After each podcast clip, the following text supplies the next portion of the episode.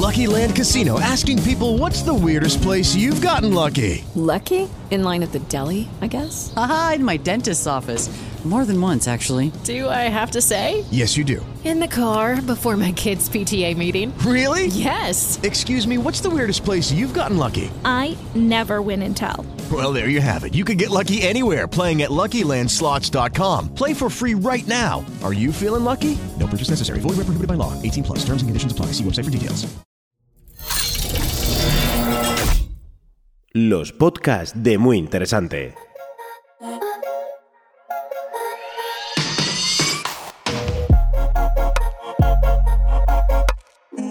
Grandes reportajes de Muy Interesante presenta ¿Qué pasó con la megafauna sudamericana?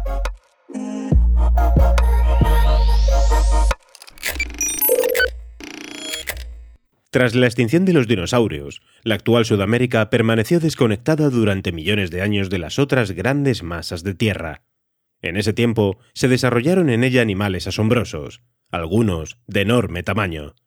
Pero hace apenas 100 siglos, toda esa megafauna desapareció por completo. ¿Por qué?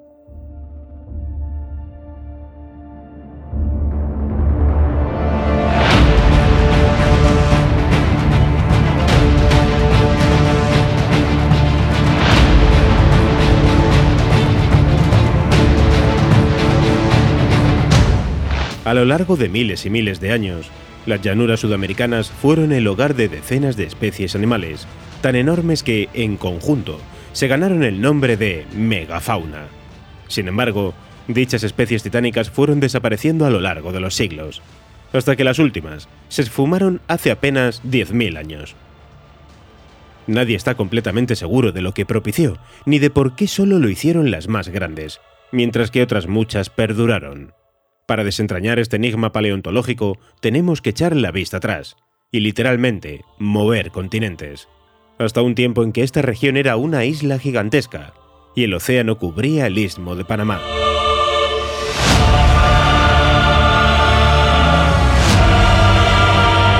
Hace unos 65 millones de años, tuvo lugar la extinción masiva que terminó con el reinado de los dinosaurios. Sin duda, uno de los momentos claves de la historia de la vida en la Tierra. Una roca espacial de unos 11 kilómetros estrelló en lo que hoy es Yucatán, en México.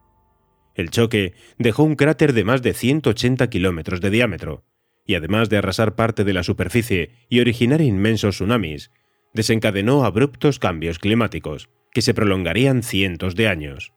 Cerca del 75% de los géneros biológicos del planeta perecieron por ello. No obstante, cada vez que ha tenido lugar uno de estos cataclismos, a lo largo de la historia de la vida en la Tierra se han dado cinco de tales mortandades en masa, algunas de las especies supervivientes acaban apropiándose de los nichos ecológicos que dominaban las que desaparecieron. Asimismo, surgen otras nuevas. De este modo, el vacío dejado por los dinosaurios en los ecosistemas terrestres fue rápidamente ocupado por los mamíferos. Esta toma de poder ocurrió de una forma muy peculiar en América del Sur, que había permanecido separada de otras masas continentales durante mucho tiempo, desde que comenzó a alejarse de África hace más o menos unos 150 o 120 millones de años. En ese espléndido aislamiento, tal como lo denominan algunos expertos, la evolución fue moldeando algunas especies animales sorprendentes, exclusivas de aquella zona del mundo. Entre los mamíferos nos encontramos, por ejemplo, con los sedentados o senartros, hoy representados por los armadillos, los osos hormigueros y los perezosos. También aparecieron distintas variedades de marsupiales, entre ellos los antecesores de las actuales zarigüeyas.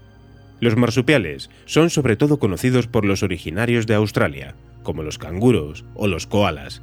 Se trata de mamíferos, pero con la particularidad de que las crías, tras el nacimiento, terminan su desarrollo fuera del vientre materno, en una bolsa o marsupio. Pues bien, la evolución de estos animales en Sudamérica es tan o más fascinante que la que se dio en la mencionada Australia. Fueron muy diversos y entre ellos se cuentan desde especies pequeñas, no muy distintas de las ratas canguro, hasta notables depredadores como los boriénidos, que vivieron en el Mioceno hace entre 24 y 16 millones de años, y los tilacosmílidos, que desaparecieron durante el Plioceno, hace aproximadamente 3 millones de años. Estos contaban con unos colmillos tan largos como los de los tigres de dientes de sable. Entre los citados edentados florecieron tres grupos de animales, bastante diferentes entre sí. Se trata de los osos hormigueros, con largos hocicos adaptados para alimentarse de insectos. Los armadillos, provistos de una armadura en el lomo, y los perezosos. A lo largo de sus 60 millones de años de historia evolutiva, surgieron muchas variedades, algunas de ellas enormes, ciertamente representativas de esa megafauna sudamericana. Así, entre los parientes extintos de los actuales armadillos, que no suelen superar los 75 centímetros, nos topamos con los gliptodontes, que alcanzaban los 3 metros de largo y superaban el metro y medio de altura. Estos descomunales herbívoros, de cerca de 2 toneladas, contaban con una sólida armadura que los protegía de los depredadores. Se cree que pastaban en manadas. También sorprenden por su llamativo tamaño los megaterios, unos perezosos terrestres de 3 toneladas y más de 6 metros de largo, y los milodontes, emparentados con los anteriores, que medían más de 2 metros hasta la cruz. Al igual que los primeros, podían alzarse sobre sus patas traseras y contaban con imponentes garras que empleaban, sobre todo, para cavar en busca de alimento. De hecho, estas eran tan grandes que les impedían apoyar por completo las extremidades en el suelo. Se trataba, pues, de animales lentos.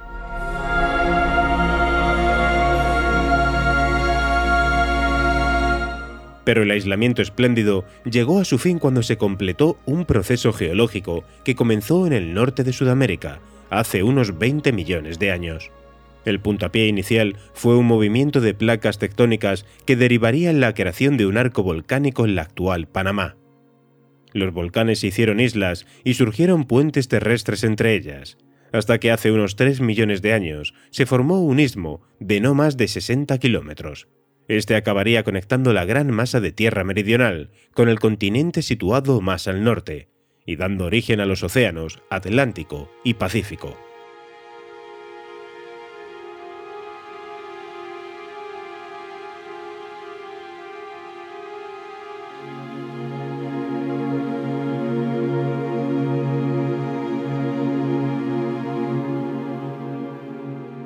El islo de Panamá facilitó que muchas especies que estaban separadas entraran en contacto, en un fenómeno conocido como Gran Intercambio Biótico Americano, explica el biólogo evolutivo Juan Carrillo, del Museo Nacional de Historia Natural, en París, en Francia. Y añade, fue un proceso que ocurrió durante un largo periodo de tiempo, en el que se dieron diferentes pulsos migratorios, Ello sugiere que tales desplazamientos no se deben únicamente a la aparición de una conexión terrestre, sino que también influyeron las alteraciones ambientales. Tal intercambio, según este experto, es considerado un gran experimento natural. El registro fósil nos muestra que, aunque al principio las cosas se sucedieron de forma balanceada, el resultado final fue asimétrico. Esto es, a Sudamérica llegaron numerosos animales procedentes del norte, mientras que fueron relativamente pocos los que se desplazaron hasta allí desde el sur. Queríamos entender mejor a qué se había debido y encontramos que en ello jugó un papel clave la mayor proporción de extinciones que se dio entre los mamíferos sudamericanos, indica Carrillo, que, junto a un equipo de científicos de distintas instituciones internacionales, ha publicado un estudio sobre este asunto en la revista PNAS. En nuestro trabajo planteamos que esa relativa alta extinción de esos mamíferos aconteció hace entre 5,3 y 2,6 millones de años, durante el Plioceno, asegura Carrillo. En el continente, la mayor cantidad de fósiles en ese periodo provienen del sur, especialmente de la región de La Pampa, en Argentina. De ello podemos suponer que muy posiblemente esta alta pérdida de especies ocurrió en esa zona, Aún no sabemos con certeza cuál fue la causa de las citadas extinciones, aunque lo más probable es que en ellas intervinieran varios factores. No es fácil determinar por qué desaparecieron los mamíferos gigantes sudamericanos.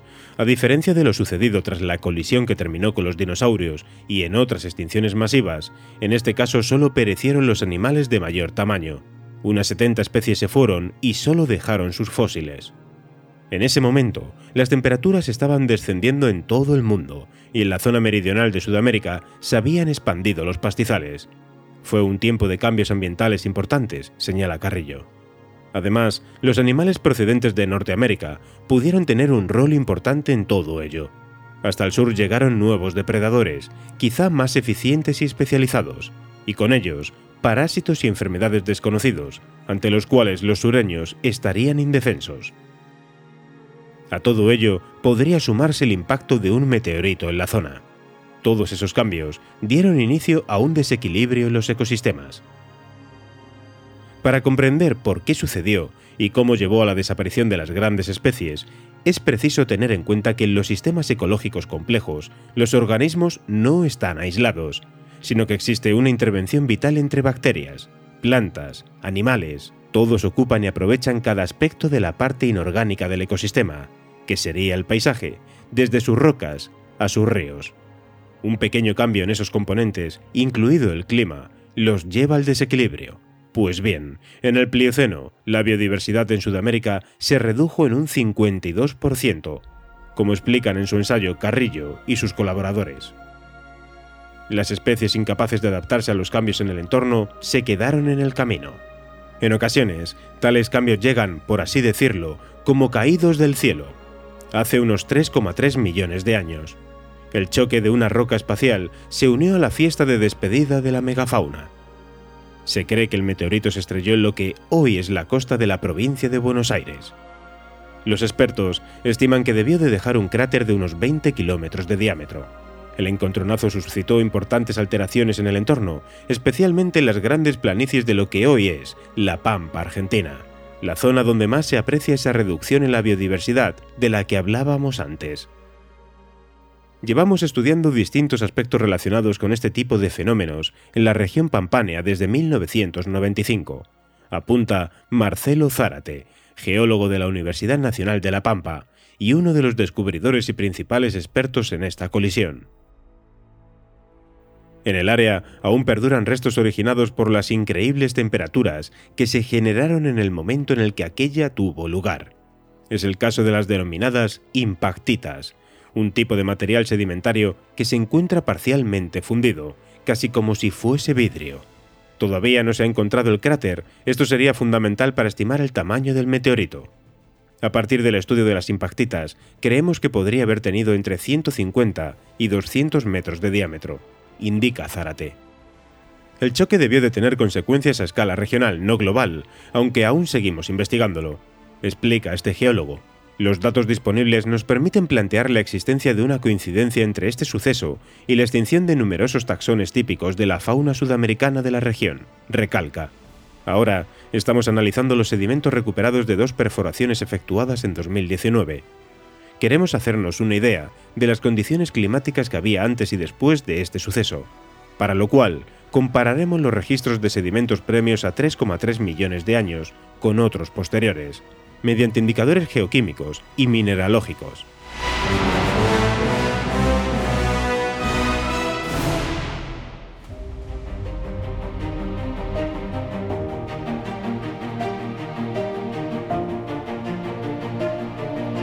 Todos estos eventos que hemos ido enumerando se fueron concatenando para llevar a la extinción a decenas de especies autóctonas de la megafauna de América del Sur.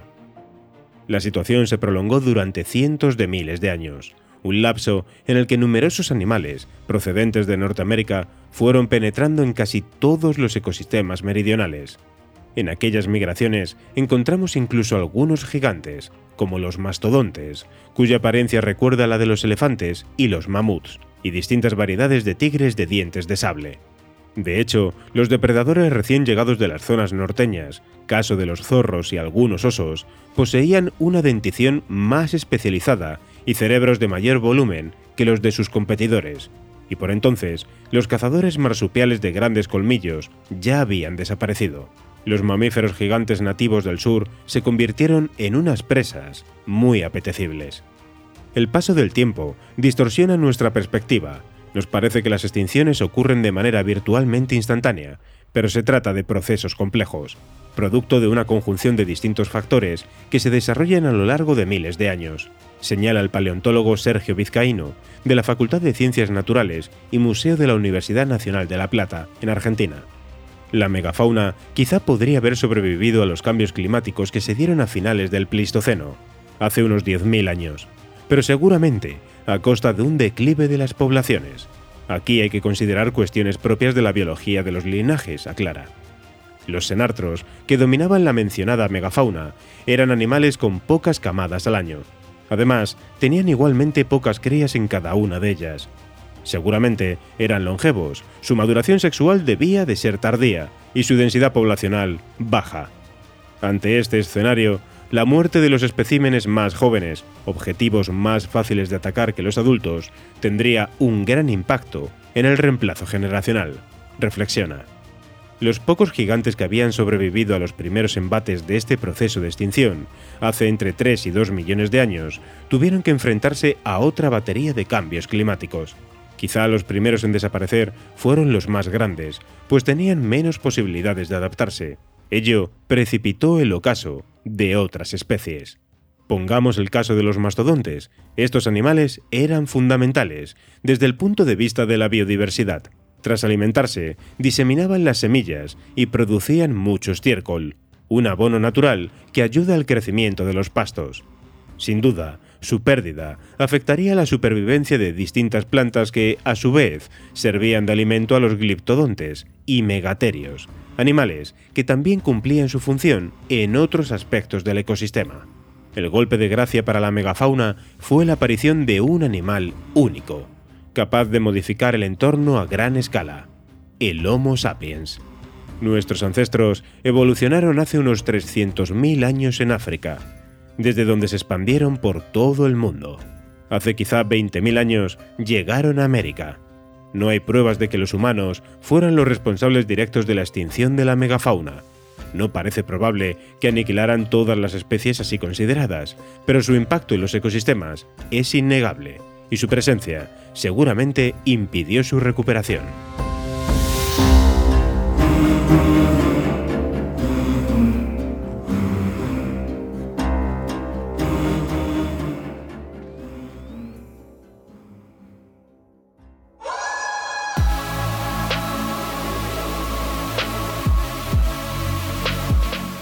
Gracias por escuchar los podcasts de Muy Interesante.